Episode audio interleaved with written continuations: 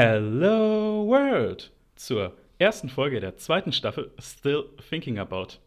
Und als ich die Themenvorschläge für diese Gästin gesehen habe, ich habe wirklich gedacht, endlich kommt dieses Thema dran, weil zum einen es repräsentiert einfach den Spirit dieses Podcasts, die Expertise und die Leidenschaft. Und wirklich ich glaube, ein paar Leute von euch müssen schmunzeln oder lachen oder sich denken, die nehmen dieses Thema wirklich dran. Aber ja, das tun wir wirklich. Und vor allem meiner wundervollen Gästin, der Videospielredakteurin und Moderatorin Ann-Kathrin Kurz. Hallo Ann-Kathrin. Hallo. Und ich will dir erstmal vorstellen, weil du bist so cool und vor allem, ich sehe gerade ihr Bild und da sind gefühlt 300 Sachen, die ich ansprechen will. Vor allem die coolen Actionfiguren und Stofftiere, die du im Hintergrund hast. Aber dazu kommen wir bestimmt gleich noch. Denn, wie schon erwähnt, du bist Videospielredakteurin für die GameStar und du bist Moderatorin für deren Twitch-Channel Monsters and Explosions. Genau. Also äh, genauer gesagt, ich, mein Titel ist Host und Producer mittlerweile. Und äh, das bedeutet, dass ich Videos produziere und äh, schreibe, einspreche, schneide, wenn die Zeit ist und äh, sowohl auf unserem YouTube-Kanal von GameStar und GamePro als auch auf unserem Twitch-Kanal von GameStar, GamePro und mein MMO äh, moderiere und da überall aktiv bin. Und ich will erst mal kurz einfach so allgemein fragen, dadurch, dass du ja eben so ein weites Spektrum an äh, Tätigkeiten hast. Was davon macht dir eigentlich am meisten Spaß? Also Videospielredakteurin sein und eben journalistisch berichten, konzipieren, das Moderieren auf den Kanälen oder einfach das Produzieren für die Videos? Das ist richtig schwierig. Also ähm, mein allerliebstes Ding, auch als ich früher noch Redakteurin war, war immer Interviews führen, weil ich unheimlich gerne mit den Leuten spreche, denen man ihre Leidenschaft für das Gaming ansieht. Also jedes Mal, auch wenn ich mal einen schlechten Tag habe und schlechte Kommentare sind, wenn man mit Entwicklern spricht, gerade auch ähm, kleinere Entwickler oder Entwickler, die jetzt nicht so ein Blatt vor den Mund nehmen, dann merkt man einfach, wie viel Liebe für Spiele dahinter steckt. Und das finde ich immer unheimlich toll. Das äh, ist super spannend. Ähm, ich schneide auch sehr, sehr gern. Das ist, äh, weil ich gerne Sachen aneinander setze und gucke, wie das alles aussieht und das gerne genauso mache, wie ich das machen soll. Das äh, mache ich aber auch noch nicht so lange, weil ich habe ja als klassische Redakteurin angefangen und da gab es das auch noch nicht. Und da kann, kann ich ähm, kurz einschneiden. Das Wortspiel ja. nicht beabsichtigt, weil du hast ja selber sogar gesagt, du willst für die Arbeit das Schneiden lernen und hast dafür deinen eigenen YouTube-Kanal gemacht. Das ist richtig. Das ist richtig. Und kannst du uns kurz erklären, zum einen, um was es da geht und zum anderen, weil ich habe noch, hab noch nicht die Zeit gefunden reinzuschauen, aber was ist Long Furby? Long Furbies sind äh, normale Furbies, denen man die Haut abgezogen hat und auf Basis von äh, dem alten mechanischen Gesicht einen neuen, sehr, sehr langen Furby baut. Das klang gerade sehr masochistisch, die, die Explanation. ja, also ich fand die einfach unheimlich lustig. Die sehen aus wie so ein ähm, Zugluftdackel, nur halt als Furby. Und man baut ihn halt so eine Puppenwirbelsäule ein, dann kann man die auch so ein bisschen drehen. Ich kann den gleich auch zeigen, der liegt in meinem Wohnzimmer. ähm, ihr werdet auf jeden Fall den YouTube-Kanal in der Podcast-Beschreibung finden, wie auch den Twitch-Channel Monsters and Explosions, wo ja auch viel gemacht wird. Und zum einen, weil das ist ja der Twitch-Channel von ich will jetzt nicht sagen Webedia, sondern mehr von euren Gaming-Redaktionen, also Gamestar, GamePro und meine MMO. Und erstmal, weißt du eigentlich, wie es zu diesem Namen kam? Ja. wie den haben, wir, den haben wir alle zusammen ausgesucht. Jedes Mal, wenn wir ein neues Projekt starten, ähm, dann wird rumgefragt. Dann wird eine große Excel-Tabelle rumgeschickt und sagt, Leute, äh, wir müssen uns überlegen, wie, was, wie wir das jetzt nennen wollen. Habt ihr gute Ideen? Und ähm, ich weiß, ich hatte auch irgendwas in, die, in der Art. Ich glaube, ich hatte, ähm, boah, ich weiß nicht, irgendwas richtig randommäßiges, Fireworks und Unicorns oder so. Aber ähm, aus dem ganzen Ding, was dann halt kam, äh, aus den ganzen Vorschlägen, war eine davon Monsters and Explosions oder eine Abwandlung davon. Und dann haben wir das irgendwann zusammengepackt und fanden das ganz gut, weil das halt schon ziemlich viele Videospiele mit einschließt, die aus Monstern und Explosionen oder einem von beiden äh, bestehen. Aber auch andere Sachen wie Events und ähm, zum Beispiel äh, Maurice und Jochen haben ja auch Magic Nights gehabt eine ganze Zeit lang und äh, wo es auch sehr viele Monster und Explosionen gibt. Äh, vor kurzem habt ihr auch dann eine Special-Folge gemacht mit Michael und mit Heiko, unter anderem zum Thema eben der Kauf von Activision Blizzard durch Microsoft Also da habt ihr dann eben auch euren Videospieljournalistischen Part, aber auch dann eben, wo ihr einfach Videospiele spielt. Genau, genau. Also es geht immer darum, wir haben ja mehrere Formate. Wir haben zum Beispiel ein Format, das heißt React wo wir äh, auf aktuelle Themen reagieren und versuchen, die einzuordnen. Und wenn halt sowas Großes kommt wie äh, Microsoft kauft Activision Blizzard, dann äh, versuchen wir natürlich auch so schnell wie möglich zu reagieren und vor allen Dingen auch die Stimmung von den Leuten draußen einzuholen. Da kommen wir jetzt dann auch eben direkt mehr ins Thema rein, weil das erste Thema ja Moderation ist. Und kannst du uns vielleicht dann erzählen, wie es dazu kam, dass du von der Videospielredakteurin zum Host wurdest? Also, dass dann quasi Punkt A du berichtest jetzt über ein Spiel, du testest oder andere Tätigkeiten machst zu, halt bitte dein Gesicht in die Kamera.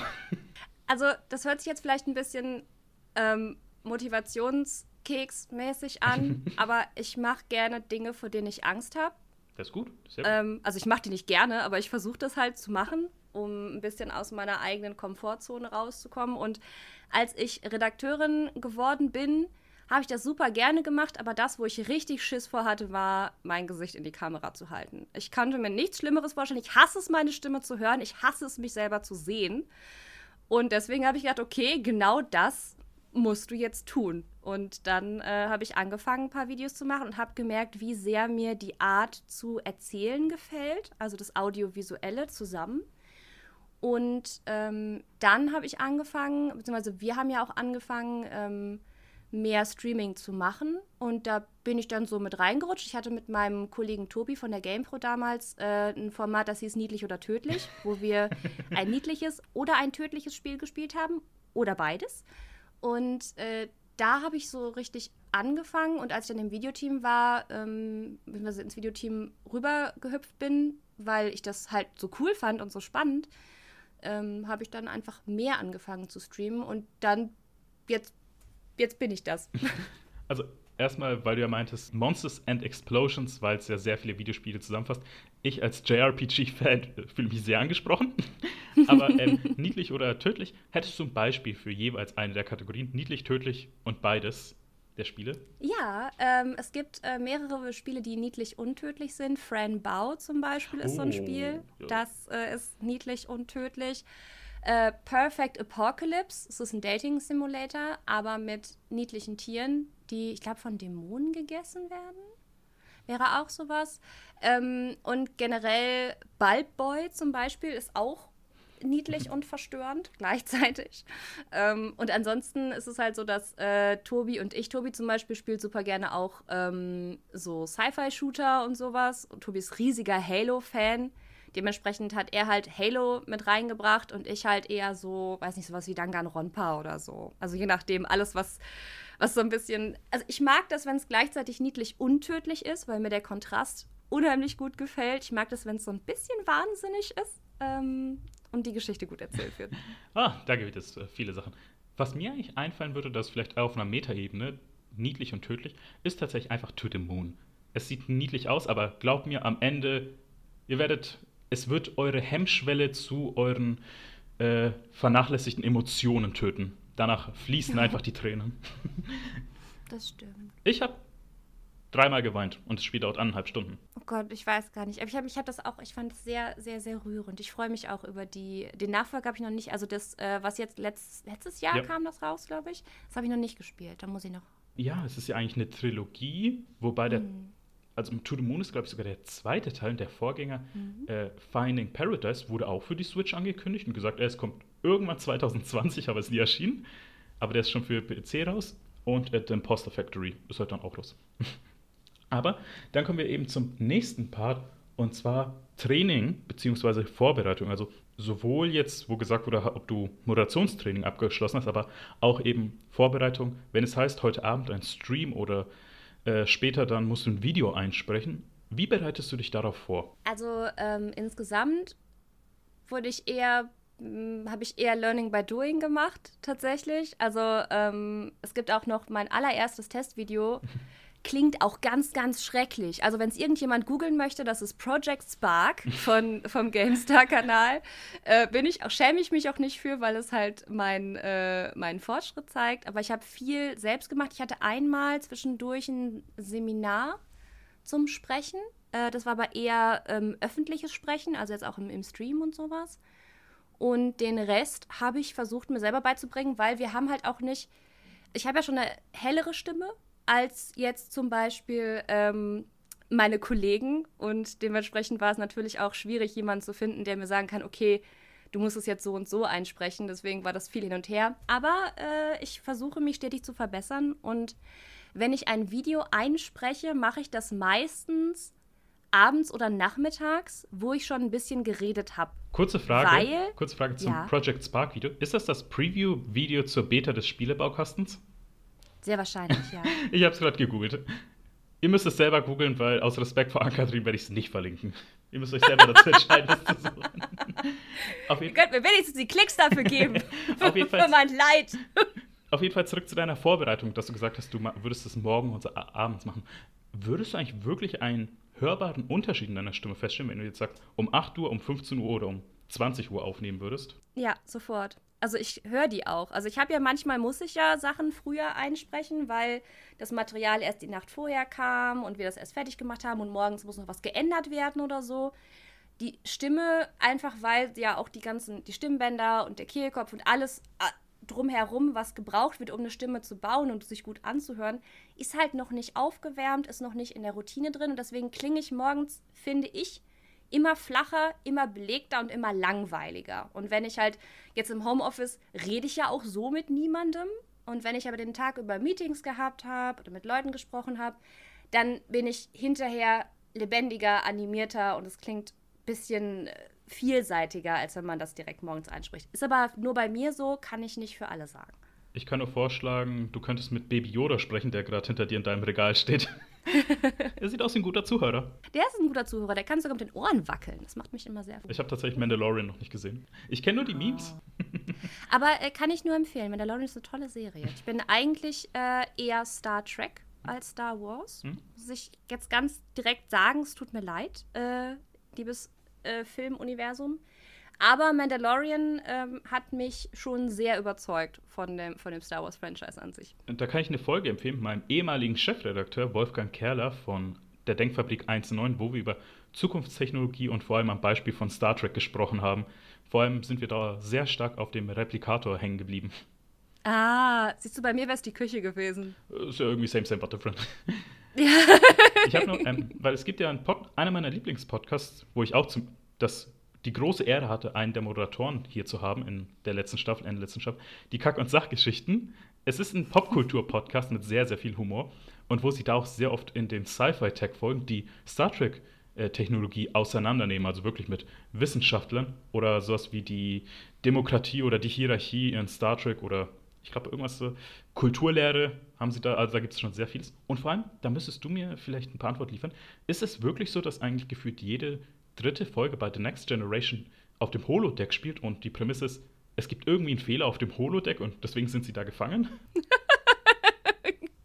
also ich möchte jetzt hier keine Ketzerei betreiben, aber also ich meine, die haben sich schon relativ sehr gefreut. Also man merkt schon, dass die Serienschreiber gesagt haben, geil, wir haben Holodeck, wir können jetzt alles machen, was wir wollen. Okay, los geht's. Ähm, aber ich muss sagen, ich fand das nicht schlimm. Ich fand es eigentlich ganz cool. Ich habe, wie gesagt, nur Ausschnitte gesehen. Ich habe versucht, mit äh, die OG anzufangen, aber ist schon ein bisschen schwierig zu sehen, sagen wir mal. Oh.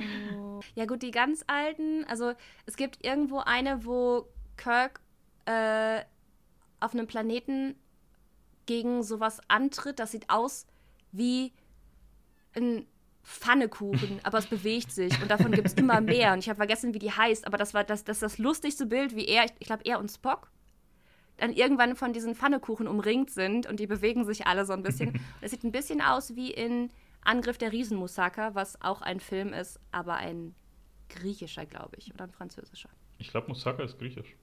Weiß ich. Ja, spielt in Athen. Ich weiß aber nicht, ob der Film dann doch von Franzosen gemacht wurde. Aber er war lustig.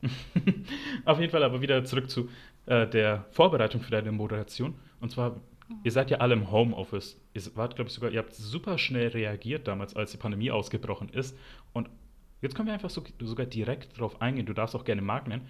Wie, aus was besteht dein Equipment zum Einsprechen, zum Streamen, zum Schneiden, alles mhm. Mögliche? Da kannst du jetzt genau sagen, wenn halt Leute interessiert sind, das herauszufinden. Ja, sehr gern. Also mein Mikro ist das Yeti Blue Und das ist unheimlich gut, weil ich, glaube ich, die ersten, das erste Jahr so viel Bauarbeiten in meinem Haus hatte. Also nicht, ich habe nicht ein Haus, sondern ich wohne in einem äh, Mehrparteienhaus. Wir haben 15 Stockwerke und ich habe gefühlt, auf jeder Stockwerk musste irgendjemand eine Bauarbeit starten und das äh, Mikrofon filtert das unheimlich gut raus.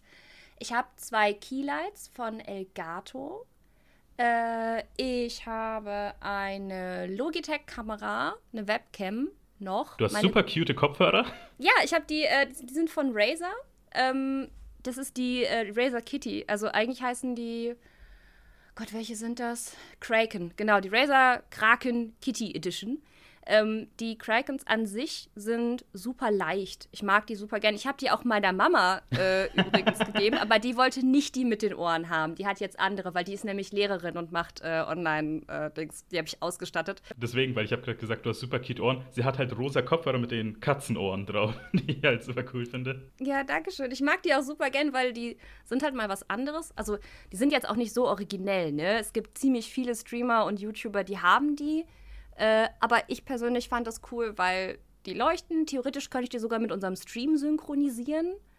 Äh, da hatte ich bis jetzt aber noch nicht die Muße zu. Und dann habe ich aber noch im Hintergrund, das siehst du jetzt nicht, warte mal, ich mache mal kurz Licht an. Das hier sind, oh. also die, die, die, siehst du, die, die, die, sehen jetzt die Hörer nicht, aber stellt euch einfach vor, dass es hinter mir gerade hell geworden ist. Das sind Philips U-Lights. Die habe ich äh, im Hintergrund, um meine Regale anzuleuchten und ein bisschen Stimmung zu machen. Das ist normalerweise nicht so grell, wie es jetzt ist. Das Gute an den U-Lights ist, man kann die Farben und die, äh, und die Intensität halt komplett selber einstellen. Und das macht es mir sehr einfach, mich an das Thema vom Stream anzupassen. Vor allem ein Licht hat sofort den Fokus auf deine Statue gestellt. Mhm. Und zwar wie Batman Wonder Woman angreift. Genau, das ist von Injustice. Ich gehe davon aus, dass du DC-Fan dann bist, wenn du die Statue hast. Und zwar, erst vor kurzem kam die Meldung raus, dass dieses Jahr dann ähm, DC quasi nochmal sowas machen wird wie The New 51, also dass sie sagen, alle Helden werden sterben und wir fangen dann eine neue Reihe an. Ich weiß nicht, hast du das mitbekommen? Äh, dieses Mal nicht, muss ich sagen, aber mir hat auch, also ich bin jetzt nicht reiner DC-Fan, muss ich dazu sagen. Ich mag einfach generell, also das, du, würdest hier, siehst es ungefähr der Split, die Hälfte ist Marvel, die andere Hälfte ist DC. Äh, ich höre, ich gucke aber auch unheimlich gerne, beziehungsweise ich schaue sehr gerne die Comics an von Vertigo und von Image. Die mag ich auch super gerne, weil die Storys halt so cool sind. Ähm, ich persönlich finde diese ganzen und jetzt sind wieder alle tot und wir fangen wieder alle von vorne an, finde ich dann cool, wenn eine Serie irgendwie fünf Jahre oder zehn Jahre gelaufen ist. Aber mir war das in letzter Zeit zu oft und zu viel. Und keine von den Serien, finde ich, kam so richtig ins Rollen, weder bei Marvel noch bei DC. Äh, ich habe mehrere, äh, die Bad Girls zum Beispiel. Ähm, Bad Girl of Burnside fand ich richtig geil. Oder Bad Girl, die neuen Abenteuer. Ähm, ich habe mehrere Versionen von den Bad Girls Sachen, auch von den, ba äh, von den Birds of Prey. Ich, ich hätte ihnen einfach gerne, auch Wonder Woman, ich hätte ihnen einfach gerne mehr Zeit gelassen, dass sie sich entwickeln können, weil ich fand die Ansätze halt cool. Und jetzt weiß ich gar nicht, ich habe mich noch nicht getraut zu gucken, was jetzt damit passiert. Äh, wahrscheinlich ist es schon lange ausgelaufen und ich habe es nicht gesehen. Ähm, ich bin immer ein bisschen hinterher mit Comics. okay, dann können wir einen kurzen Abstecher darin machen. Und zwar jetzt, ich sag mal, Publisher übergreifend. Wer ist eigentlich dein, ich will nicht fragen Lieblingsheld, sondern wer ist der Held oder die Heldin, mit der du dich am meisten identifizieren kannst? Also das Ding ist ja, die Superhelden sind ja alle ziemlich fit und aktiv und mutig. Und das bin ich alles nicht. Deswegen weiß ich nicht, ist ein bisschen schwierig. Oh, sorry, da muss ich kurz sagen, weil ich ja vor kurzem erst wieder Deadpool 2 gesehen habe, als ich neben dem Arbeiten was angeschaut habe auf Netflix. Und da ist ja der kleine Junge und der sagt ja da sogar dann noch so: Hast du jemals einen übergewichtigen Superheld gesehen? Die gibt es nicht, das Bodyshaming. Ja. Er hat recht. Ich weiß nicht, also von allen Figuren in den Universen könnte ich mich wahrscheinlich am besten mit Pizza Dog in identifizieren, vielleicht, wenn man sich anguckt. Oder, warte mal, ich guck mal eben. Hm. Ich kann es dir tatsächlich nicht einfach so sagen. Ich fand die ähm, Fairest fand ich toll. Diese Reihen, das sind alles die, ähm, Das sind die äh, Prinzessinnen-Versionen sozusagen von, von Fables. Ah, die, was und, ja auch, äh, äh, Fables ist ja auch was, äh, äh, wie heißt es da, was auch bei Ding war, bei Telltale, oder wie hieß es nochmal? Genau, genau, das Wolf, sind die Wolf von Wolf Among Us. Richtig. Und es gibt von Fables, gibt es noch einen Abspann, also ein Spin-off, der heißt Fairest. Und da sind die ganzen Prinzessinnen. Und da ist dann Cinderella zum Beispiel, ist, glaube ich, eine Geheimagentin. Ich meine, das war Cinderella. Und äh, sowas. Also ich finde die, find die Sachen einfach cool. So, da. Aber identifizieren, ich lese die Geschichten gerne. Ich habe keinen Helden, wo ich sage, ja, genau so habe ich auch das Gefühl, wenn ich nachts über die Dächer springe. okay. Was es ja nicht ist, kann ja auch kommen. Ich glaube, das heißt ja eh eigentlich, im Comic-Universum kann alles passieren und dann wird als Beispiel Froschtor genannt. Der ist schon eingekommen. Oder dann machen wir halt einen kleinen die, eine Art Version davon. Und zwar gibt es eigentlich im Videospieluniversum eine Figur, mit der du dich identifizieren kannst. Weiß nicht. Also ich finde meistens ähm, mag ich Videospiele wegen der Stories, die sie erzählen. Aber ich habe mich jetzt noch nie so hundertprozentig wiedergefunden. Ich kann meistens die Emotionen halt nachvollziehen und das äh, und die Geschichte reißt einen dann halt mit. So. Mhm. Aber ähm, auch hier ist es halt schwierig, sich zu identifizieren, finde ich, mit ähm, Helden. Also früher habe ich ja auch fast immer nur Männer gespielt. Das ist sowieso schwierig, weil es halt nicht so viele Frauen gab. Jetzt gibt es mehr Frauen, aber die sind auch, also ich habe nicht das Gefühl, dass da jemand so ist wie ich. Das erste Mal, wo ich gedacht habe, so, okay, die Reaktion hätte ich auch, war bei, ähm, na, wie heißt das Spiel? Ich bin so schlecht mit Namen. Werf mir Worte und Beschreibung zu, vielleicht kann ich es herausfinden. Äh, ja, das mit dem, äh, mit dem Armreif und dem Drachen, dem sprechenden Armreif. Forspoken? Ein, ja, Forspoken. Wollte genau, ich gerade wollte ich gerade sagen, weil ich freue mich, das ist mein voraussichtliches Game of the Year, auf das mich am meisten freue, weil ich bin ja riesiger Final Fantasy 15 Fan, das ist vom selben mhm. Studio und ich bin noch outgoing Feminist und das ist ja wirklich bei diesem Spiel war die erste Designentscheidung, die es gab, es sollte einen rein weiblichen Cast geben. Und bisher gibt es halt nur weibliche Cast. Und wirklich, ich habe mich, ich glaube, seit fünf Jahren nicht mehr so sehr auf ein Spiel gefreut wie auf Forspoken. Ist der Grund, warum ich eine PS5 habe.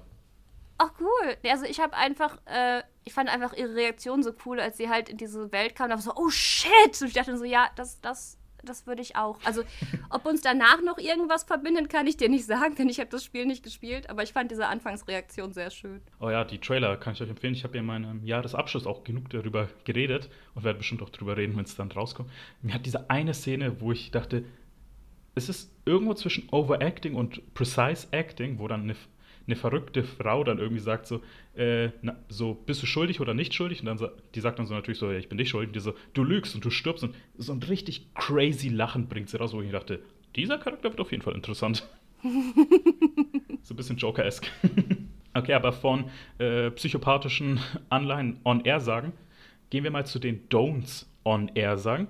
Weil es gibt ja die Do's und Don'ts und jetzt gehen wir mal direkt zu den Sachen, wo du, wo du als Host sagen würdest, oder sogar als Producerin, tut das nicht on air. Dinge essen, die unheimlich laut sind oder unheimlich feucht. Das ist beides richtig eklig, wenn man dazuhören möchte oder wenn man das schneiden möchte. Das sind Sachen, wo ich wirklich sagen würde, bitte nicht. Ähm, richtig hart fluchen ist auch so eine Sache, die ich versuche zu vermeiden, obwohl meine Freunde mir auch generell sagen, dass mein Fluchen nicht besonders hart ist. generell. ähm, ich vermeide auch grundsätzlich andere Creator oder Moderatoren oder Künstler runterzuziehen und schlecht über die Leute zu reden, weil ich denke, jeder macht seine Arbeit so gut, wie er oder sie kann. Und wenn es jetzt nicht einen Punkt gibt, wo man sagt, okay, es gibt hier ein Problem, äh, weiß ich nicht, krimineller Natur oder äh, ethischer Natur. Ich würde niemals, äh, ich würde niemals sagen, ja, der dumme Haare, mir gefällt die Nase nicht, finde ich doof, die lacht komisch, weil das muss ich mir selber genug anhören und dann denke ich mir so, nee, das ist einfach unnötig, äh, persönlich. Ähm, ich mache auch grundsätzlich nicht Witze auf Kosten meiner Gäste, wenn wir uns nicht kennen wenn wir uns kennen, ist es was anderes, da weiß man ja, was okay ist und was nicht. Aber auch da muss man aufpassen, weil auch wenn jemand einen Witz über mich machen kann, mit dem ich gut befreundet bin oder mit dem ich gut bekannt bin, wenn das Publikum das dann aufgreift und irgendwelche fremden Leute Witze machen, kommt es ja noch mal ganz anders an. Das heißt, man muss immer rauf, aufpassen, was man rausschickt sozusagen. Äh, Embargos brechen ist auch was, was ich nicht machen möchte. Also man kriegt ja, wenn man manche Sachen vorab anschaut, kriegt man ja meistens einen Vertrag. So, hey klar, ihr könnt euch das vorher angucken, aber redet bitte nicht darüber, dass Darth Vader Lukes Vater ist. So. Und dann sitzt man da halt und will über das Spiel reden, aber darf halt was nicht sagen. Das ist immer ein bisschen fies. Äh, und was ich nicht mache, ist auf äh, dumme Kommentare einzugehen. Tatsächlich. Auf äh, bösartige Kommentare einzugehen. Positive Kommentare und konstruktive Kritik immer. Ähm, ich versuche das positiv zu bestärken, aber negative Kommentare ähm, den möchte ich keine Bühne geben, weil es meistens halt nur dazu da ist, selber Aufmerksamkeit zu bekommen. Oder vielleicht hat man einen schlechten Tag und möchte, dass es auch jemand anderem schlecht geht. Und äh, das versuche ich nicht zu bestärken und dem keine Aufmerksamkeit zu geben. Das ist ja auch ein wichtiger Punkt, den ich sogar als nächstes ansprechen wollte, und zwar die Interaktion mit eurer Community. Und ich habe ja, also ich bin ja selber in der Medienwelt, habe auch viele Freunde in der Medienwelt und vor allem auch ein paar, die auf Twitch streamen. Und wenn ich da, es gibt halt, schaut mal in den Chat, es gibt immer welche, die mehr als nur über die Stränge schlagen.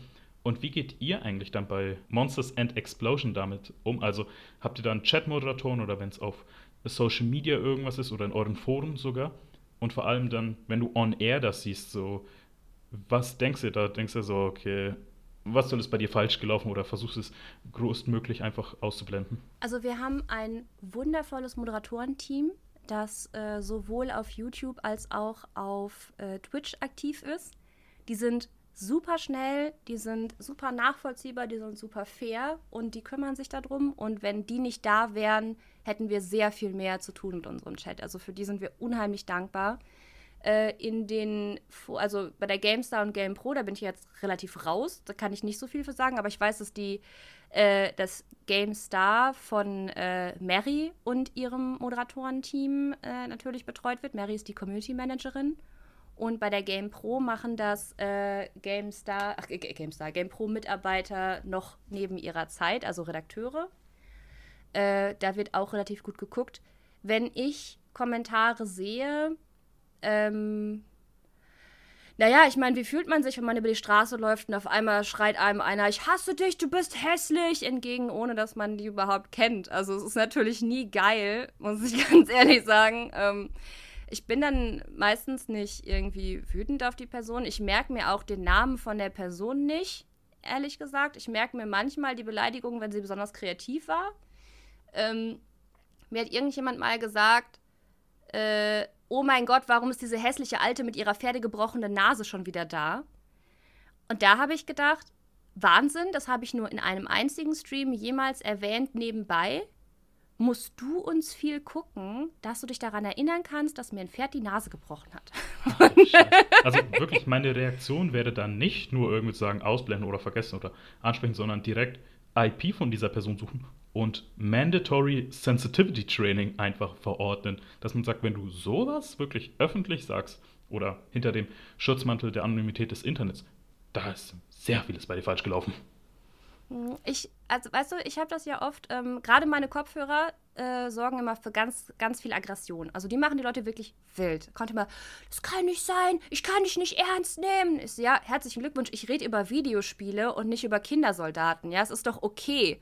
Meine, jeder von uns hat Actionfiguren im Hintergrund bei seinen, bei seinen Regalen oder Poster oder Comics warum macht dich das so fertig, dass ich leuchtende Kopfhörer trage? PewDiePie trägt die gleichen, aber mit Streifen und der hat 100 Millionen Milliarden Follower, ja.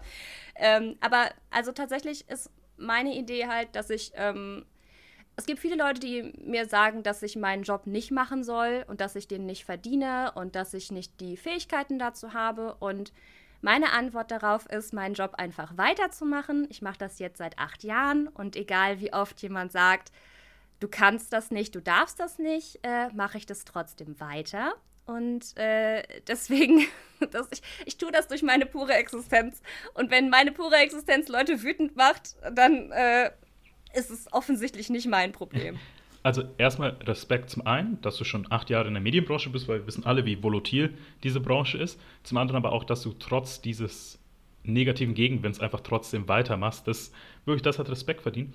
Und vor allem jetzt aufgrund der Reaktion, wenn ich irgendwann demnächst mit dem Stream anfange, ich hole mir dieselben Kopfhörer, einfach aus diesem äh, symbolischen Sinn. Ich meine, ich trage schon Nagellack seit einer Weile, jetzt kann ich auch noch die Katzenkopfhörer tragen. Die gibt es auch jetzt in Wireless. Aber ich muss sagen, auf der anderen Seite ähm, habe ich halt eine E-Mail bekommen von der Familie, die gesagt haben, die gucken unsere Streams immer zusammen.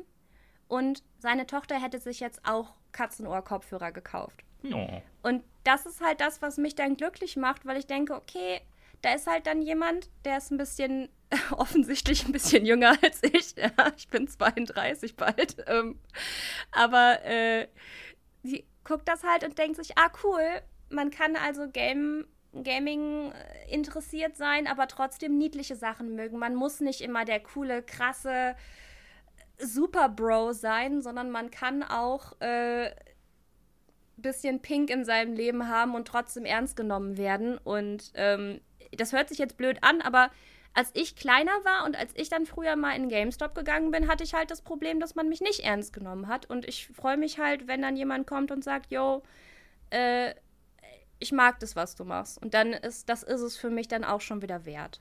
Ja, und das ist wirklich das Schönste, wenn man auch so diese Anerkennung für die Arbeit bekommt. Ich meine, ich freue mich auch jedes Mal, wenn ich irgendwie eine Nachricht oder eine Bewertung auf den Podcast-Plattformen oder ähnlichem bekomme und die sagen, ey, ich habe die Folgen gehört, ich finde es super oder äh, ich mochte es einfach oder ich glaube vor kurzem sogar, äh, da kommen wir glaube ich später drauf zu sprechen, als er jemand so einen kleinen Insider-Gag da gebracht hat, wo ich dachte, ey, und Scheiß, das sowas Kleines und trotzdem, das bestärkt mich so in der Arbeit. Und jetzt, wo du sagen kannst von, du wurdest nicht wahrgenommen zu, du bist schon eine Säule des deutschen Videospieljournalismus. Oh Gott, nein! Du gehörst auf jeden Fall zu einer der Säulen des deutschen Videospieljournalismus. Also ich bin, ich, ich bin, ich bin vielleicht der Blumenkasten an der Seite von dem Balkon von der Säule. Da fühle ich mich ganz gut. Ja, und du hast sehr viel Saat und Blumen und Schönheit in die Natur und Bienen brauchen dich zum Überleben.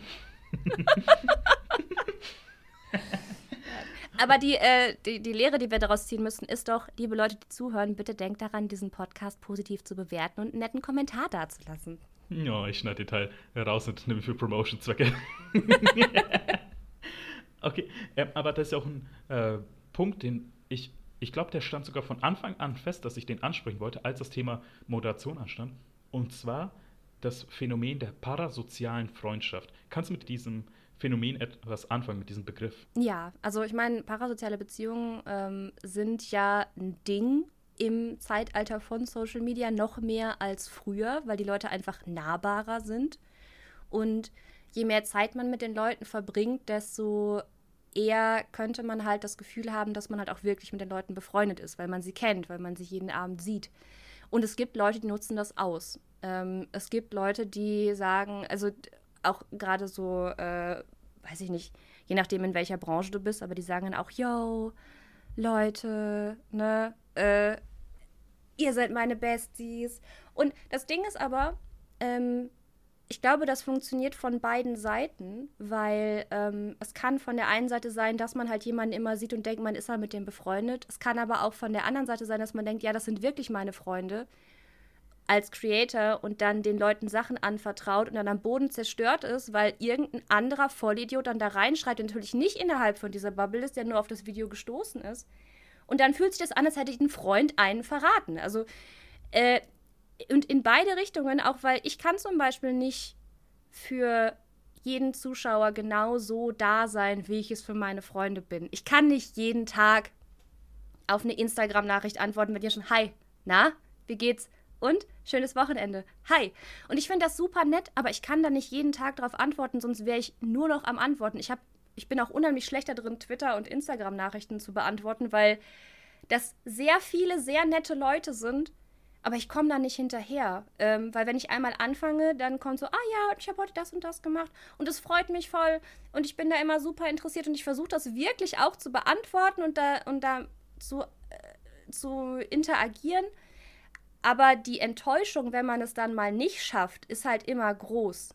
Ähm, ich, also ich bin halt, ich habe halt oft schon dann auch, deswegen, deswegen beantworte ich mittlerweile auch nicht mehr so viel, weil ich habe das früher versucht und wenn ich es dann nicht geschafft habe oder mal zwei Wochen nicht antworten konnte, wurde ich dann direkt beleidigt.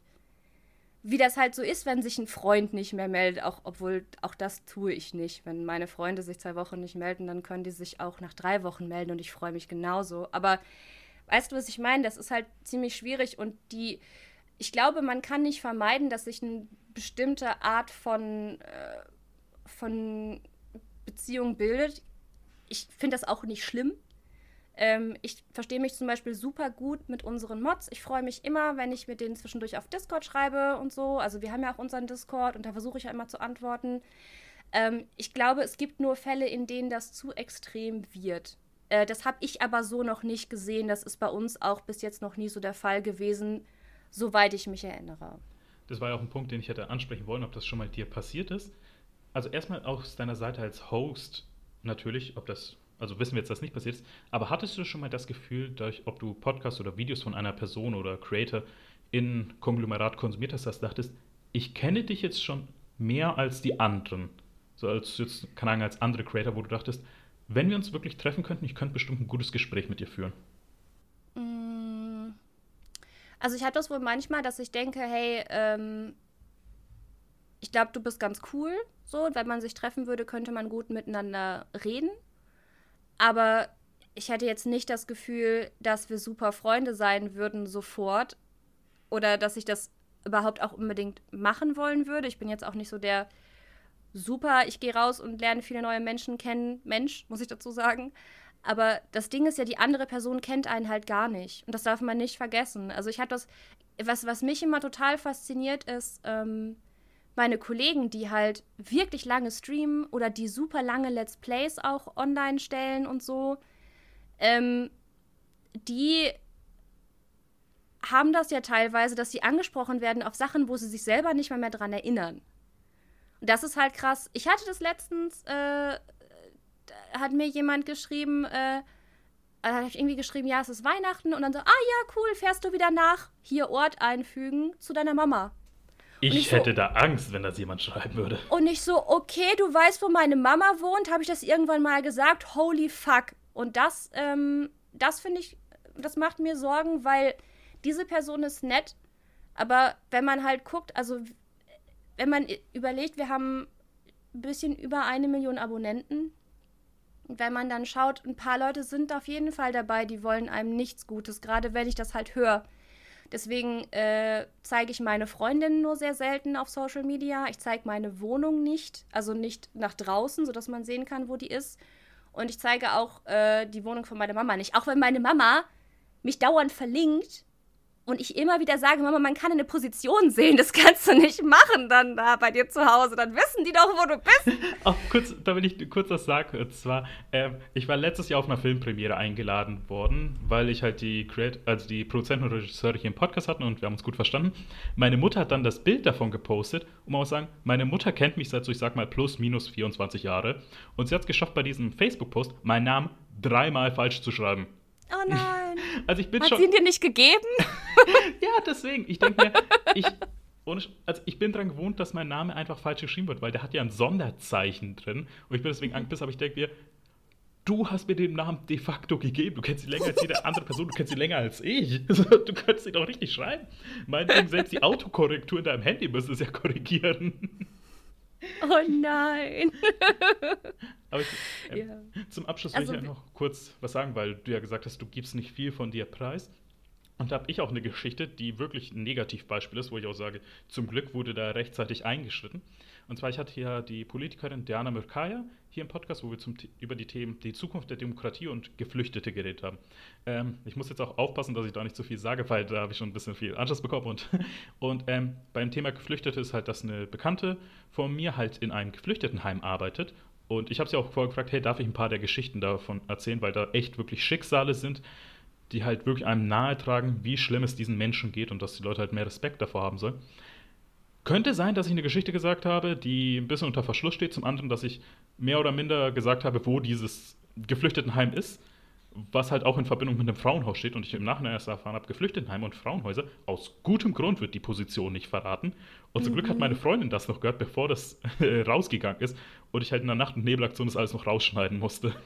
Oh, aber gut, dass du es gemacht hast. Ja, das. Ähm, ja. Und auch wegen dem Thema parasoziale Freundschaft, weil ich höre, ähm, ich muss jetzt aufpassen, wie ich das formuliere, weil du ja gemeint hast, dass du auch nicht so auf starke, starke Sprache stehst und deswegen ich vielleicht ein bisschen zensieren muss. Auf jeden Fall. Achso, nein, nein, ich bin einfach nur schlecht im Fluchen. Du kannst so viel fluchen, wie du möchtest. Äh, ja, da ist aber trotzdem auch, wenn man sagt, okay, weil ähm, ist ein Podcast, den ich sehr gerne höre von drei Berliner Stand-Up-Comedien. Nicht den einen, den ihr denkt, sondern der eine Podcast, der Fluchworte im Titel hat und wo man sich denkt, wenn man eine Folge hört, wieso zur Hölle hat Cancel Culture noch nicht bei euch durchgegriffen? Ich, ich kenne die halt auch persönlich, die Stand-Up-Comedians, deswegen höre ich den auch sehr gerne. Und ich habe dann mal einfach auf Instagram geschrieben, auf eine Sache, die ich im Podcast gehört habe. Und die hat halt mehr so mit dem eskapistischen, nee, äh, mit dem Dating-Eskapaden dieser Person zu tun gehabt. Und die Person hat dann auch so komisch drauf geantwortet, im Sinn von, what the fuck? Und wo ich mir selber dachte, fuck, das hast du in einem Podcast erzählt, nicht mir selber. So, wo ich dann selber, wo ich dann mich erwischt habe, wie ich in so einer parasozialen Freundschaft drin war. Hm ich glaube, du könntest mir keine Beleidigung jetzt gerade erzählen, die ich nicht schon in meinen DMs oder irgendwo in den Kommentaren auf YouTube gelesen habe. Deswegen bin ich da relativ entspannt. Also mach dir da keine Gedanken. Aber äh, ich muss sagen, ich habe tatsächlich halt mit dem äh, nicht so viel Berührungspunkte, weil ich dafür einfach zu klein bin. Also jetzt nicht Körpergröße her, sondern vom Bekanntheitsgrad. Ähm, Ihr seht es vielleicht Kollegen, nicht, aber Ann-Kathrin ist tatsächlich 2,10 Meter groß. Das ist richtig, das ist richtig. Ähm, ich sitze jetzt auch wie so ein Schrimp, damit ich noch in mein Mikrofon reden kann, was auf meinem Schreibtisch steht. ähm, aber nein, ich, äh, ich habe das Problem einfach nicht so sehr, weil ähm, ich, wie gesagt, also wenn ich auf meinem privaten Kanal Videos mache, rede ich halt auch eher über random Sachen wie ein Long Furby halt zum Beispiel, ne? oder, oder andere Sachen. Aber äh, auch der ist nicht besonders groß und das finde ich so toll daran, weil ich da alles machen kann, was ich möchte. Aber auch auf unserem Gaming-Kanal gebe ich natürlich nicht viel von mir preis, weil ich Gaming-Videos mache. Ich bin nicht da, um äh, den Mann fürs Leben zu finden, auch wenn das manche, wenn das manche Kommentatoren zu meinen scheinen. Ähm, ich bin auch nicht da, äh, um euch zu sagen, was mein Lieblingsessen ist oder mein neues Hobby, sondern ich bin da, um über Spiele zu reden. Und das mache ich da und dementsprechend ähm, glaube ich, bin ich da auch nicht so sehr von betroffen wie andere, die äh, auch einfach mehr von ihrem Leben zeigen. Nicht, dass es schlimm ist, mehr von seinem Leben zu zeigen. Ich persönlich liebe Lifestyle-YouTuber. Ich gucke die unheimlich gern. Ich guck mir, könnte mir ewig angucken, wie irgendein cooles LA-Girl zeigt, was sie bei Whole Foods eingekauft hat. Du kannst ja. jetzt ein paar Empfehlungen raushauen. So, welche sind deine Lieblings-YouTuberInnen zum Thema Lifestyle? Ach, zum Thema Lifestyle. Äh, ich mag, oh Gott, ich mag Alicia Marie und Remy Ashton. Das sind zwei LA-Damen. Dann ist, heißt eine Hannah, Hannah Elise, die wohnt in New York. Taylor R., die wohnt in Hongkong. Und Hoju Sara, die wohnt in äh, Korea. Ich mag halt gerne, ich mag halt gerne Städte, wo ich gerne hin würde, aber nicht hin kann. Und dann laufen die da rum und zeigen ihre Sachen und dann habe ich immer das Gefühl, ich kann auch ein bisschen die Stadt angucken. So. Kann ich verstehen. Ich mache das auch mal gerne, wenn ich trainieren gehe aufs Laufband. Über YouTube schaue ich mir dann einfach so an, äh, so eine, wie soll man sagen, so einen Rundgang einfach durch die Stadt an. Wo, ja. man, wo man einfach nicht wirklich Musik oder Kommentar, sondern einfach, man hört die Umgebungsgeräusche und das macht beim auf dem Laufband einfach sehr viel Spaß. Das ist richtig, das ist richtig. und jetzt zum letzten Punkt für den für das erste Thema, dass wir auch dann zum zweiten unglaublich großartigen Thema übergehen können. Und zwar, es gibt ja sehr viele Gaming-Events, wie halt zum Beispiel, ähm, hast du die, wie stehst du zum Spiel Final Fantasy 15, muss ich fragen? Mm, ich bin beeindruckt, wie sehr es sich verändert hat. Ich spiele selber, äh, achso, 15, nicht 14. 15, ja, das Singleplayer. 15. Okay. Ähm, mochte ich eigentlich ganz gern. Äh, bin aber persönlich eher Fan von Final Fantasies im Stil von Final Fantasy 10, 7 uh. oder 8. Ähm, da kann ich es vielleicht kurz ins Bild halten. Und zwar äh, feiertaglich subventioniert im Dezember habe ich von meiner Freundin von Bitmo Bitmap Games A Guide to Japanese Role-Playing Games bekommen, wo einfach gefühlt uh. jedes JRPG überhaupt gezeigt wird. Zum Beispiel, ähm, ich blätter mal eine zufällige Seite auf und es ist die Seite zum Thema Xenogears. Uh. 600 Seiten. Ich fühle mich da so gefühlt wie ein kleiner Gelehrter zum Thema JRPGs, wenn ich es in der Hand habe. Oh, das war dann schwer. Auf jeden Fall, ähm, Final Fantasy X auch eins meiner Lieblingsspiele. Können wir gerne wann anders nochmal drüber reden. Bist herzlich dazu eingeladen.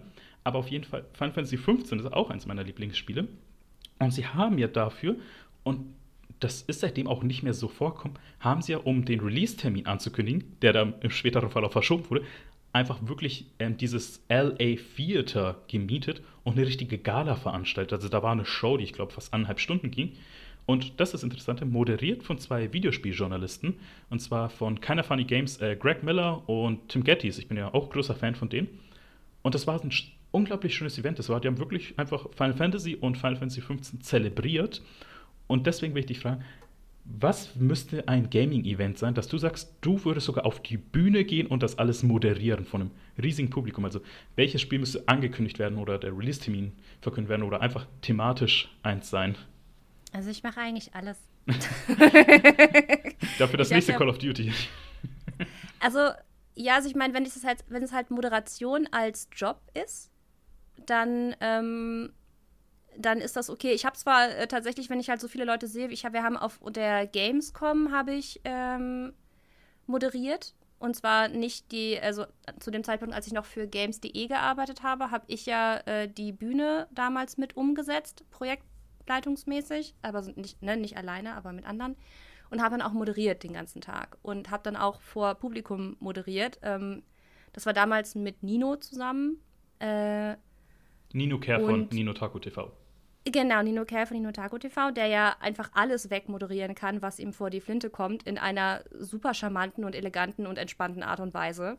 Äh, da durfte ich dann zwischendurch auch mal immer drauf, beziehungsweise musste, weil ich glaube, äh, ja, stimmt. Und zwar, das, das war das erste Mal, dass ich da so auf die Bühne musste, war, eigentlich hatten Nino und Fischkopf haben das moderiert. Zwei sehr, sehr sympathische Menschen.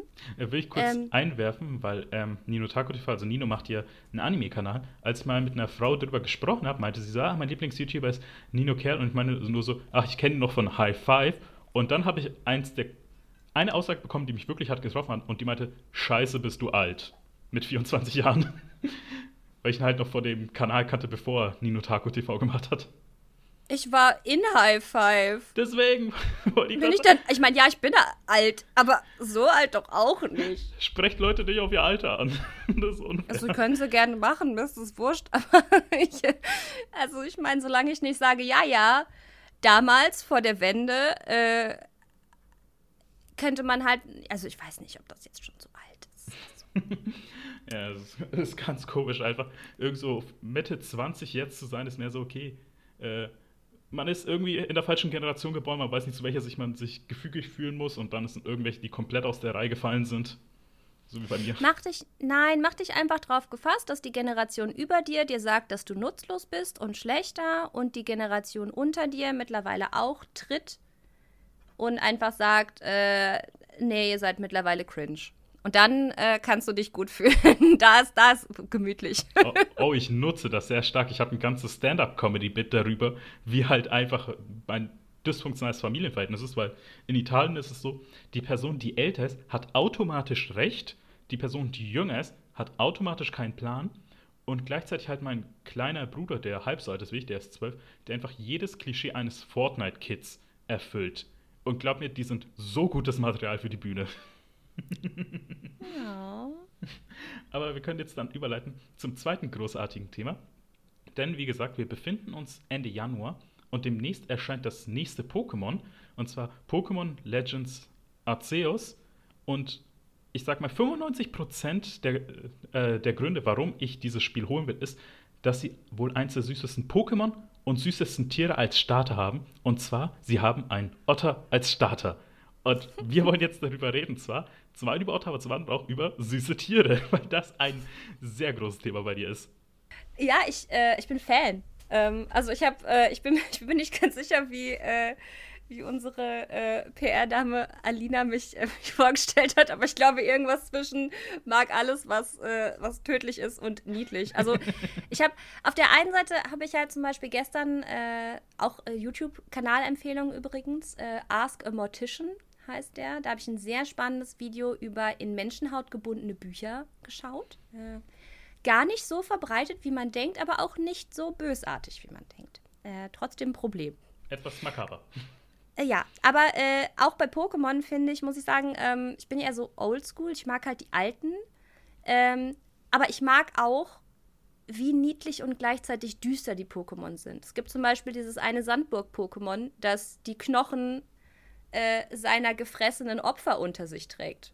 Ja, es das, gibt ist, das ist ja ganz komisch. Die Pokédex-Einträge von manchen sind ja wirklich dark. Also ich glaube, von den OGs, den 150 ersten, ich glaube, Traumato ist so, dass Kinder hypnotisiert und im Schlaf dann entführt.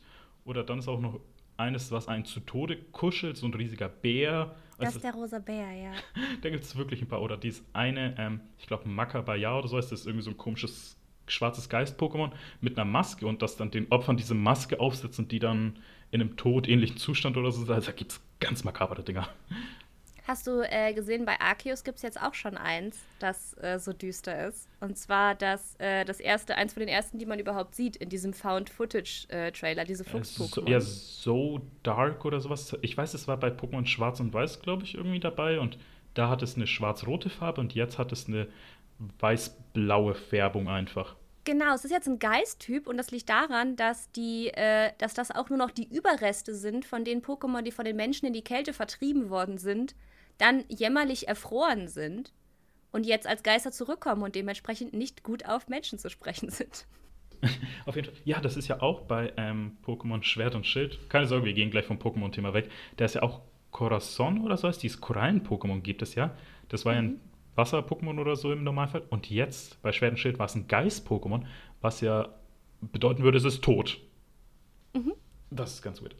Aber wir gehen jetzt wir können vielleicht noch eine kurze Überleitung schaffen, denn es gibt ja auch die Leta King Pokémon und das sind Faultier-Pokémon, wozu du bestimmt viel sagen kannst, weil ich finde es so witzig, sogar in deiner Instagram-Bio steht, dass äh, hin und wieder ein Mob zu sehen ist und ganz viele Faultiere. Und du hast sogar ein Faultierbuch in deinem Schrank, sehe ich.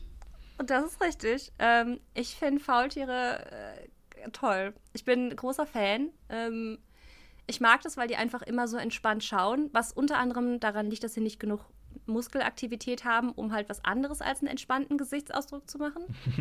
Aber ähm, ich mag ihre, ist es jetzt nicht, ist es jetzt nicht ihre persönliches evolutionär, ihre, ihre Philosophie, aber es ist evolutionär so passiert. Die haben ja einen unheimlich langsamen Stoffwechsel, damit die, äh, damit die das verdauen können, was sie essen und sind dementsprechend auch super langsam. Vor allem, sie, essen ja, sie, von, sie essen ja von ihrem Fell, wortwörtlich sogar. Ja, zwischendurch so eine kleine, so ein kleiner Algensnack oder so. Aber äh, was ich bei denen so cool finde, ist, die ähm, können ja unheimlich lange unter Wasser einfach sein. Die sind viel schneller unter Wasser als an Land. Und die können unheimlich lange ihre Luft anhalten, weil ihr Stoffwechsel so langsam ist, dass der Sauerstoff im Blut langsamer abgebaut wird. Wie lange können sie unter Wasser bleiben? Äh, ich weiß es gerade aus dem Kopf nicht. Äh, ich müsste es nochmal googeln. Ich habe jetzt gerade nicht meine Faultierfakten alle parat. Ähm, aber was ich daran so cool finde, ist, wenn man, ich finde ich finde halt die Idee so schön, dass wenn man sich einfach ein bisschen mehr Zeit für alles nimmt, man am Ende den längeren Atem hat, sozusagen. Und äh, das finde ich cool. Und die sind, ich finde die auch einfach lustig. Die sehen einfach lustig aus. Faultiere, steht hier, können bis zu 40 Minuten lang die Luft anhalten. Respekt dafür. Ja, Respekt. Und die sind, glaube ich, vier bis achtmal schneller im Wasser als äh, im Land. Die schwimmen nämlich fast schon mehr Jungfrauendimensionen. Quasi. Und also, ganz wichtige Frage. Wenn du irgendwann die Behausung dafür hättest, würdest du dir mindestens ein Faultier als Haustier zulegen? Nein. Das würde ich niemals. Die armen Viecher. Also ich, ich habe ja jetzt schon, ähm, ich hätte ja jetzt schon unheimlich gerne einen Hund, aber äh, also kann gerade keinen adoptieren, einfach weil ich in einer Zwei-Zimmer-Wohnung wohne und super lange am Tag arbeite und ich das einfach keinem Hund zumuten will. Und Faultiere sind halt, die können nicht mal sagen, wenn die was stresst. Das, wenn die gestresst sind, dann weiten sich ihre Pupillen und das ist alles.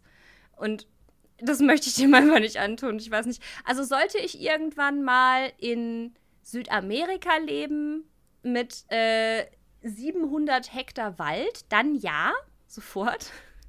Aber alles andere, nein. Auch wenn es sehr, sehr traurig ist. Ähm, ich, so toll ich die finde, wenn ich eins sehe, zum Beispiel im Zoo in München gibt es ja welche, aber ich war auch im Royal Botanical Garden in London, haben die auch welche. Und da sind die sogar auf einer Höhe mit einem, wenn die sich entscheiden, da zu sein. Aber ich habe trotzdem halt Abstand gehalten, weil am Ende sind es halt auch noch Tiere und die finden das kacke, wenn man denen nahe kommt aber ich bewundere sie aus der Ferne. Ich fand nur gerade so die Vorstellung witzig, weil du gemeint hast, wenn sie sich stressen, die Pupillen weiten. Und du dann in diesem Szenario, dass du dann faul hättest, so irgendwie dann so hingehst und sagst so, Jorgo, du hast schon seit drei Tagen nichts gemacht. Und dann so die Augen von ihm aufmachst, okay, Pupillen sind ganz normal, okay, du bist einfach nur faul. Okay, weil bei mir, ich muss auch noch ansprechen. Wir kommen noch zum Thema Zoo. Und zwar, ich habe ihn schon oft erwähnt in diesem Podcast. Und vorhin habe ich auch schon gesagt, der Inside-Joke in den Apple Podcast-Rezensionen hat sogar jemand gesagt, es soll Grüße für ihn geben. Ich habe ihn endlich da, den einzig wahren Otterchen. Er ist endlich im Podcast hier da. Und zwar als nächstes Thema will ich kurz das Thema Otter ansprechen, weil es für mich die süßesten Tiere sind. also es gibt ja Seeotter und Fischotter, die eigentlich erstaunlich unterschiedlich sind.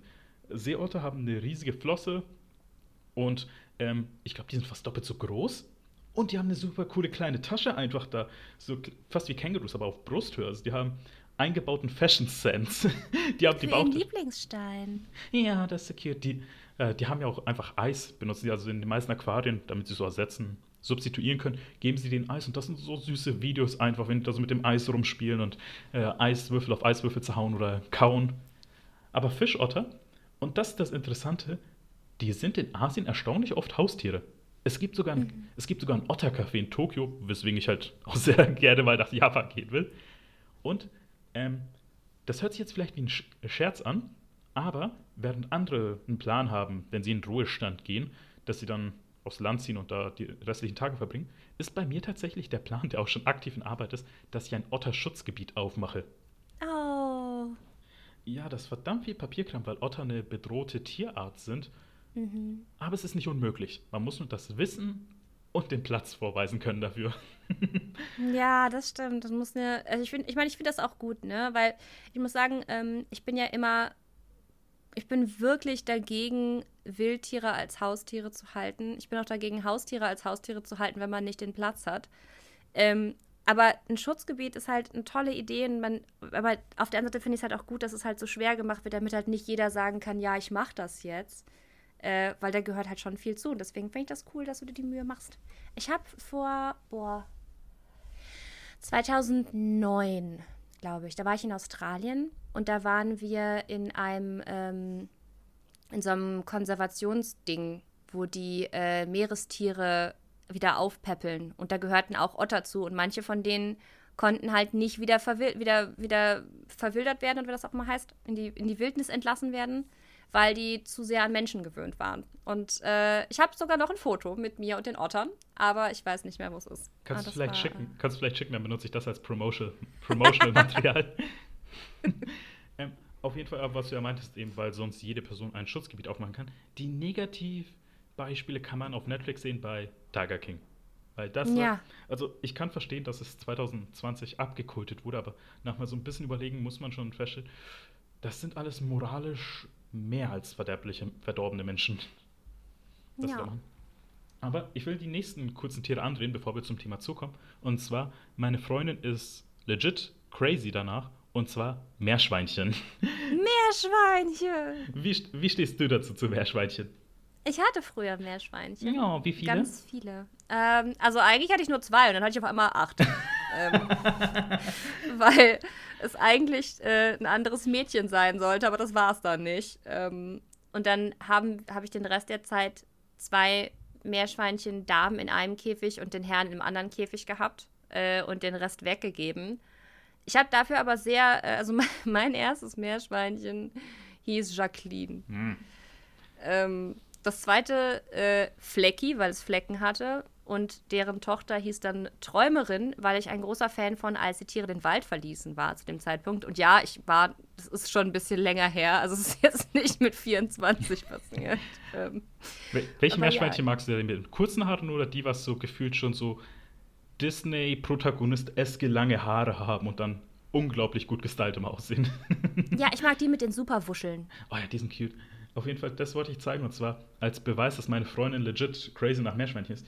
Ich habe ihren Geburtstagskuchen gemacht, der aussieht wie ein Meerschweinchen. Den oh. halte ich gerade in die Kamera. Warte, Mit den kleinen Schnurhaaren auch vorne dran und dem kleinen Partyhut.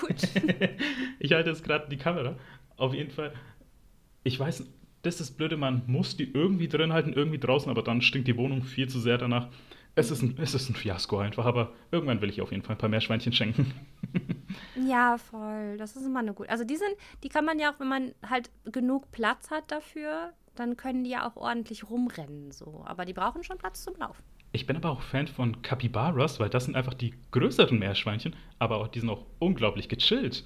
Weil die sind so, Die sind auch mit allen anderen Tieren befreundet. Die sind so ein bisschen, als, die sind so, als ob man den Körper eines Meerschweinchens genommen hätte und die Mentalität eines Faultiers. So unglaublich gechillt. Ja. Best of both worlds. Aber, äh, weil das kam tatsächlich relativ spontan, weil du hast mir deine Trinkflasche gezeigt, auf der sehr viele coole Hamster draus sind. Und deswegen will ich, dich, Ja. deswegen will ich dich fragen, was hältst du eigentlich von Hamstern? Ähm, ich glaube, die sind ganz cool. Also mit Hamstern hatte ich äh, noch nie so direkte Berührung. Ich hatte selber keinen, weil die werden ja auch nur so, die sterben ja auch super schnell wieder. Und das wollte ich nicht. Also ich, äh, also wenn ich halt, also wenn, dann möchte ich halt schon ein bisschen länger äh, mit einem Tier irgendwie äh, was tun. Und äh, ja, also ich habe meistens, bis auf die Meerschweinchen, habe ich alle meine Tiere nur, weil sie äh, niemand anders haben wollte. Aber Hamster waren nie dabei. Ich weiß noch, mein Bruder hatte mal einen Hamster, einen kleinen, und der war halt alleine bei uns. Und wir mussten ihn irgendwann weggeben, weil er depressiv wurde, weil er zu einsam war. Oh. Das, deswegen wirklich achtet auf Tiere, wenn ihr euch holt und nicht einfach nur so Weihnachtsgeschenke, Geburtstagsgeschenke oder weil sie süß aussehen. Ihr müsst ja auch für sie sorgen. Sie sind Teil der Familie. So. Das trifft vor allem für Hunde zu. Und weil das unser letzter Punkt dafür. Und zwar erstmal, hast du eine Lieblingshunde-Gattung? Weil ich will das Wort Rasse nicht aussprechen. Hm, ich mag Möpschen unheimlich gerne. Oh ja. nicht, äh, nicht, wegen, nicht wegen der Art, wie ihre Nase ist, weil mittlerweile werden die ja auch schon zurückgezüchtet. Es gibt die sogenannten Retro-Möpse, die, äh, die ich glaube, die werden mit Jack Russell ein Kreuz gezüchtet, damit die, äh, damit die besser atmen können.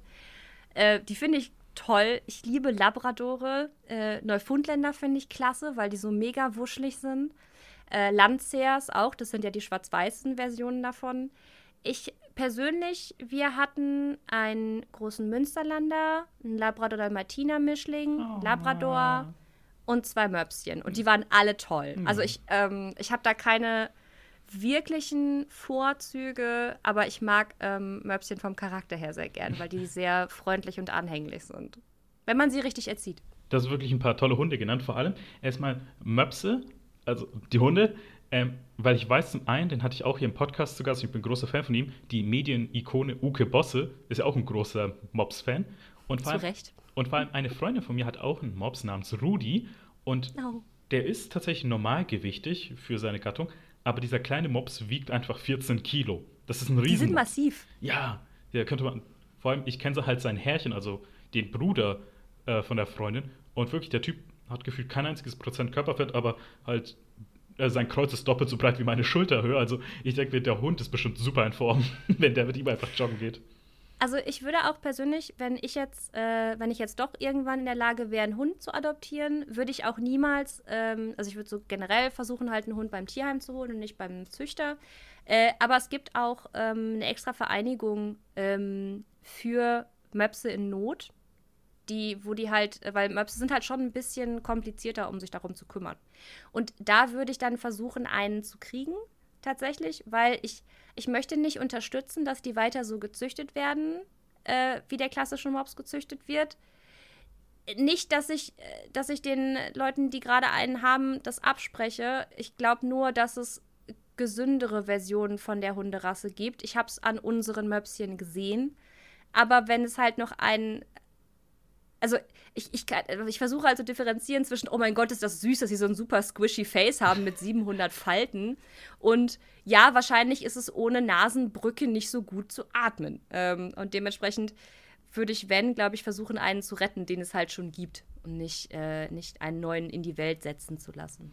Ja, das ist auch was Gutes.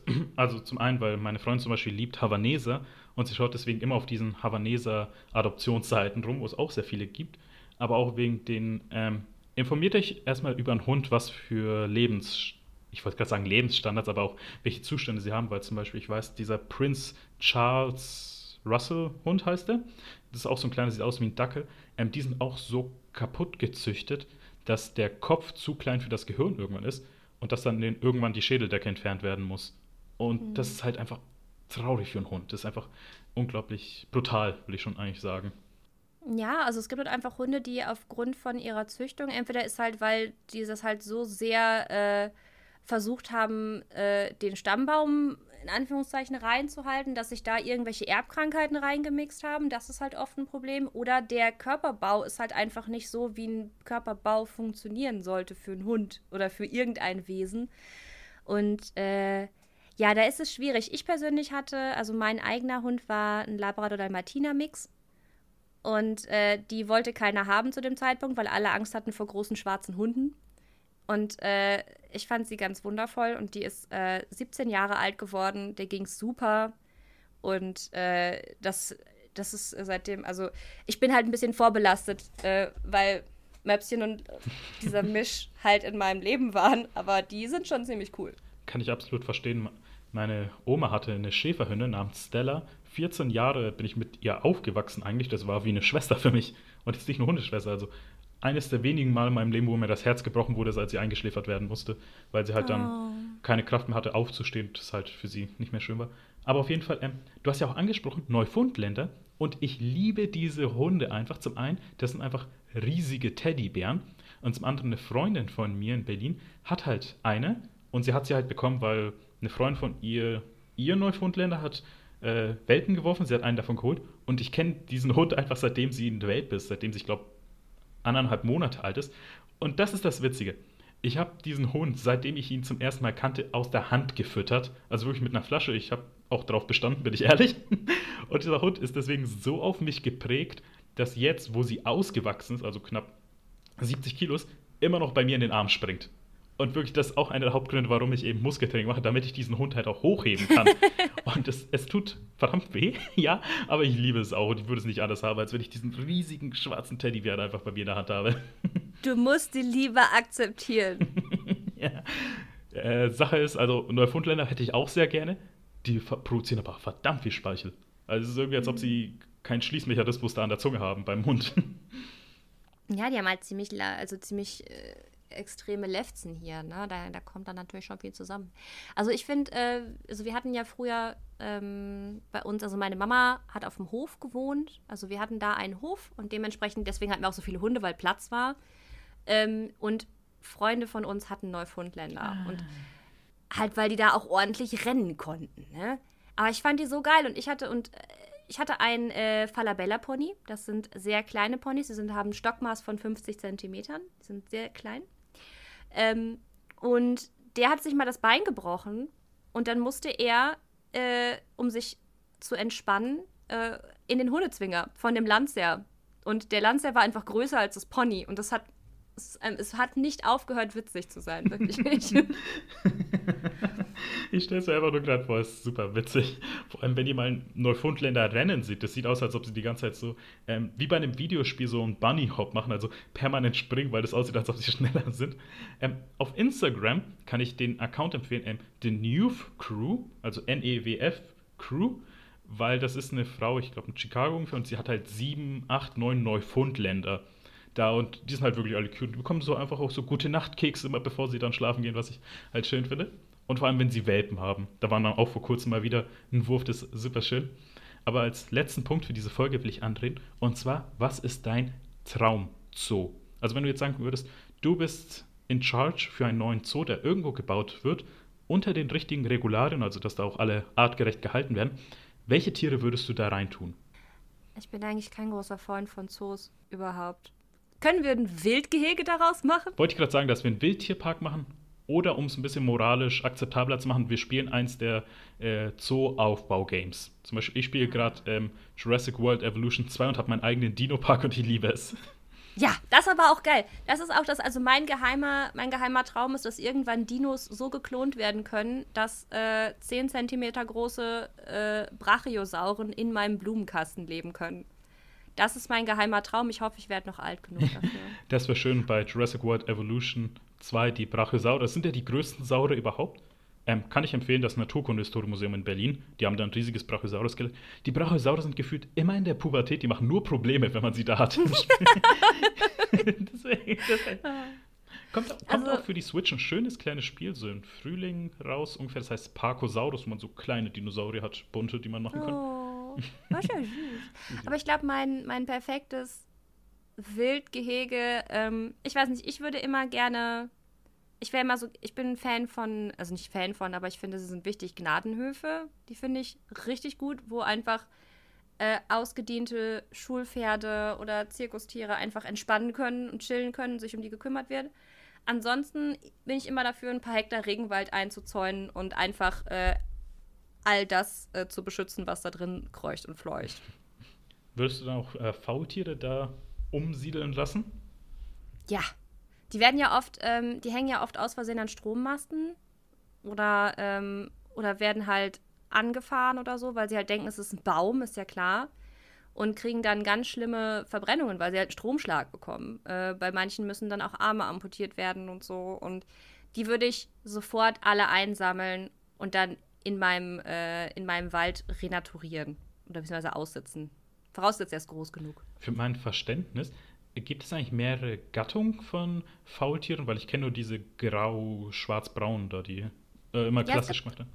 Es gibt zwei verschiedene Arten äh, und die kann man an ihrer, äh, an ihrer Zehenzahl, beziehungsweise an ihrer Fingerzahl unterscheiden. Und zwar gibt es einmal die äh, ist es jetzt zweifingrig oder dreifingrig oder dreifingrig und vierfingrig? Die einen heißen auf jeden Fall Hoffmann-Faultier und sind so ein bisschen, ähm, so ein bisschen orange. Die sehen aus wie so kleine Rockstars. Die haben, äh, also es gibt ja diese klassischen Faultiere, die halt, die aussehen, als hätten sie richtig viel krass Kajal in der Mitte und dann so eine dunkle Nase. Und dann gibt es aber noch welche, die sind so ein bisschen rostroter, orangener. Das sind die anderen. Und das sind zwei verschiedene Gattungen. Und die einen sind als Babys richtig knufflig und sehen später ein bisschen fertig aus und die anderen sind genau andersrum. Das ist auch, weil das ist exakt eins zu eins übertragbar auf äh, das Dino-Spiel, was wir gerade besprochen haben. Und zwar, es gibt da den Maya-Saurier, der bedeutet so viel wie der gute Mutter-Saurier. Also, wo man denkt, oh, das ist der süßeste Saurier bestimmt auch. Und die haben eine Färbung, so schwarz-weiß, und dessen Gesicht sieht aus wie so entweder das Kiss-Make-up oder einfach straight up ein Totenkopf. Wo ich mir denke, dieser Dinosaurier soll eine gute Mutter darstellen. Hat aber ja, das ist wie äh, Geparden, die sehen ja auch immer so traurig aus. Immer aus wie in ihrer Emo-Phase stecken geblieben. Die hören alle My Chemical Romance, glaube ich.